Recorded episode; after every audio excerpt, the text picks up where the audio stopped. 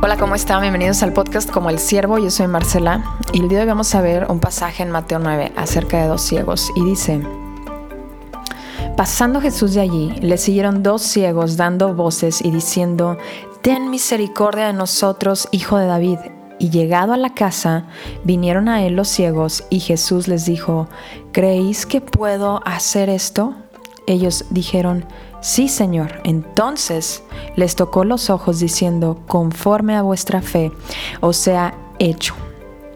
Y aquí en este pasaje podemos ver que lo siguieron dos ciegos dando voces diciendo, ten misericordia de nosotros, hijo de David. Aquí hay dos ciegos que lo están siguiendo. Ahí Jesús no se para, no se para y, y atiende a su necesidad, sino Jesús deja que dos ciegos lo sigan a tal grado que Jesús llega a la casa donde se está quedando y los ciegos seguían buscando, ¿dónde estás? ¿Dónde está Jesús? Jesús, Jesús, hasta llegar a donde estaba Jesús. Imagínate, los dos ciegos estando en la ciudad, ¿dónde está Jesús? ¿Dónde está Jesús? Preguntando y los, la gente diciendo por ahí, por ahí. Y entonces Jesús permite esto para probar su fe, para probar si realmente creían que ellos podían ser sanados de lo que ellos necesitaban. Llegan a la casa donde estaba Jesús finalmente y Jesús les dice, ¿creen que puedo sanarlos? ¿Creen que puedo hacer esto? Y ellos le dicen, sí Señor. Y entonces Jesús los sana y dice que en ese momento fueron abiertos sus ojos. Y el día de hoy quiero que le agradezcas a Jesús.